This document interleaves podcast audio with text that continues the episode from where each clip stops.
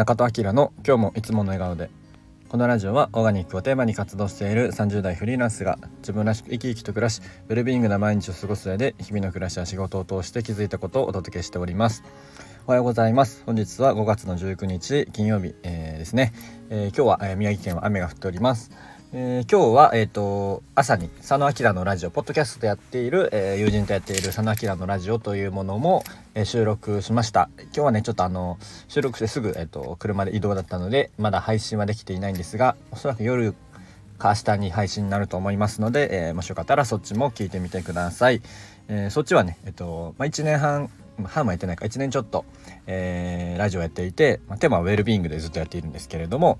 えー、それをやってきて、まあ、そのお互いねこうウェルビーイングに関してちょっとねこう変化変化があったりとか、えー、気づきみたいなところを、えー、ちょっと真面目に話しております。いつもはね雑談なんですけど、えー、そんな感じでやっております、えで今日はですねえっとシェアハウスのメリットデメリットみたいなところをお話ししていきたいなと思っております。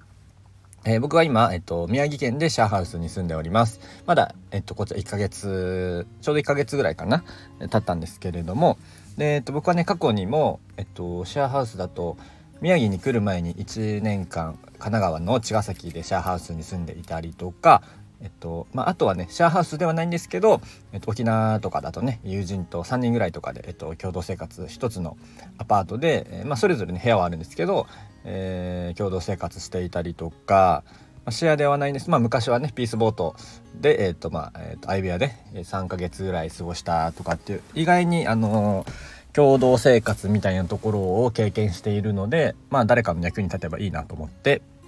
え、シェアハウスのメリットデメリットみたいなところをお話ししたいなと思っております。はい、えーと、まずはねメリットは、えー、やっぱり、ね、家賃が普通の賃貸とかに比べると安いと思います。えっとまあと言ってもまあ場所とかね、えー、設備とかにもよると思うんですけど、まあ、1万円ぐらい安かったりとか、まあ、家賃はそんなに変わらなくても、えっと、光熱費ですね水光熱費が安いことが多いです。えー、例えば、えー、と僕の場合だと今ね本当にあの電気料金とかね、ままた25%とか上がったりしますけど、えー、高いじゃないですかもうなんか冬場とかもねガス使うと相当いっちゃったりとかすると思うんですけど、えー、こう変動があると思うんですけど今僕が住んでるところは一律いくらですっていうのがあるので、えー、かなりそこの部分が結構に、えーと、抑えられるかなと思っております。であとは、えーとまあ、それに付随して初期費用ですね。あの金銭面的なところで言うと初期費用がかなり安いと思います。前回ね神奈川にいたところは、えっと、通常の、まあ、かかる初期費用の3分の1とかぐらいで入れたかなと思います。今のところはね、えっと、初期費用はほまあの最初の家賃分だけですね。まあ前回もそうだったかな。まあそんなそういうところが多いと思います。でえっとまあ、すぐ入れるっていうのもありますね。あの、まあ、来週入れますよとか、その契約書だけ交わして、えー、っていうのはあります。だから割と今いるところも1日から入れるシェアハウスみたいなのでやってたりするので、こう気軽にね、こう例えば、えー、お試しで1ヶ月住んでみるとかっていうのも、えー、できたりしますね。で、えっと、まあ、その、すぐ入れるっていうのと、まあ、すぐ出れるっていうのもあります。割とこうシェアハウスだと、えー、その手続きもないし、その、逆にねこう敷金礼金の、えー、やつとかもないしまあさすがにね明日出ますはできないと思うんですけどまああの一応まあ規定はね1ヶ月前とかはあるんですけど、まあ、実際は、えー、ともうちょっとこの短い期間でも、えー、出れたりはします。なんでこうねあの旅しながら働いてたりとかちょっとねお試しで移住してる人とかはいいんじゃないでしょうか。はい、えっ、ー、と、メリットが3つ、えっ、ー、と、次ですね。えー、やっぱね、共同生活の、えーと、楽しさっていうのはあると思います。ま、これはね、合う合わないはあると思うんですけど、まあ、せっかくね、この共同生活しているので、えー、僕だって今、え、あと6人ぐらいいるのかな。で、えっ、と、コミュニケーションしたりとか、最近だとね、ちょっと一緒に釣り行ったりとかもしたので、まあ、普段ね、会えないつながりの人たちと会うことはできると思います。えー、まあ、ここはねそういうテーマとかはないんですけど例えば湘南だと、えっと、こう海が近いからねそういうサーフィンする人が多かったりとか、あのー、結構こうテーマごとのね、えー、シェアハウスもあったりするのでそういう価値観が合う人も、えー、いるシェアハウスとかだとよりねこう仲良くなったりとか、えいい例があるのかなと思っております。で、えっと、次がですね、えままあ、メリットは、まあ、主にはそれぐらいかなと思います。で、えっと、デメリットは、え、っと、やっぱりコミュニケーションが苦手な人は向いてないですね。誰かと住むとか、他人と住むとかっていうのが、えー、苦手な人とかめんどくさい人は、まあ、そもそも、えー、やめた方がいいと思います。もう完全に一人がいいという人は、えー、自分でね、借りた方がいいと思います。まあ、とはいええー、個室はあるので、えー、まあ、最低限ね、こう、プライベートがあればいいっていう人は、えー、シェアハウスでもいいのかなと思っております。えー、ちなみにね僕が茅ヶ崎にいた時の、えーと、シェアハウスは、えー、なんかねそういうコミュニケーションとかあんまり多くない場所で、えーと、シェアハウスでなんか本当にまあちょっと挨拶する程度でしたね。なんかまあそれはまあ別にそれはそれで良かったんですけどまあなんかあんまシェアハウス住んでる意味はないなっていう感じでした。まあただ、えーと、安いからみたいな感じですね。はい、えー、で次はねあのやっぱね完璧を求めすぎる人は難しいかもしれないなと思います。やっぱりあのお掃除とかも共同部分とかはねこうみんなで掃除するので、まあ、この当番が決まっているシェアハウスとかもあるかもしれないんですけどうちはまだそういうのなくって、ま、気づいた人がやる。どうしてもねあの仕事の関係上なかなかできない人とかもいると思うんですけどっ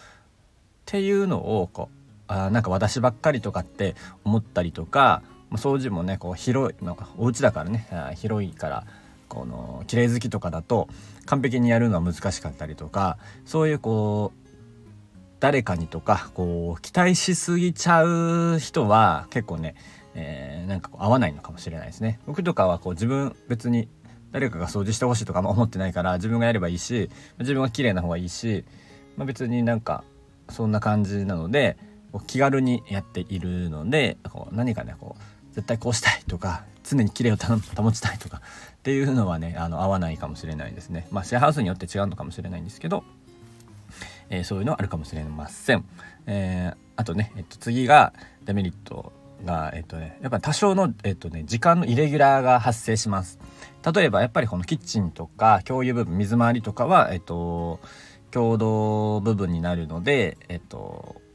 シャワーだとね、まあ、うちだと2つついたりするんですけど、えー、1個使ってるから使えないとかね、えっと、お手洗い使えないとか、えー、キッチンがねこうみんなでご飯食べてる時はいいんですけどこうあの料理する時とかはあの、えーと、ちょっとねこう時間ずらしたりとかっていうのはあるので、えっと、なかなかね完全に自分のコントロール内では効かないと思います。なんで多少ねこうちょっと早朝早くね起き起きたりとかっていうのも必要になるのかもしれないですね。まあ、ご飯とかもね。まあ、みんなこの生活リズムが違うので、まあ、そこまでかぶったりはしないんですけど、えー、そういうのもあるかもしれないですね。はいまあ簡単にねざくっと、まあ、メリットデメリット3つずつぐらい、えー、話をしてみました。僕はねこの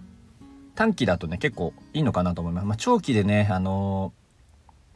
えー、シャアハウスって結構しんどいのかもしれないですけどああとねデメリットだとね友達を呼びづらいですね。読んでもいいんですけどこう許可がいたりとかねこうみんなに言わないといけないとかっていうのはあるのでその辺はねなんかこ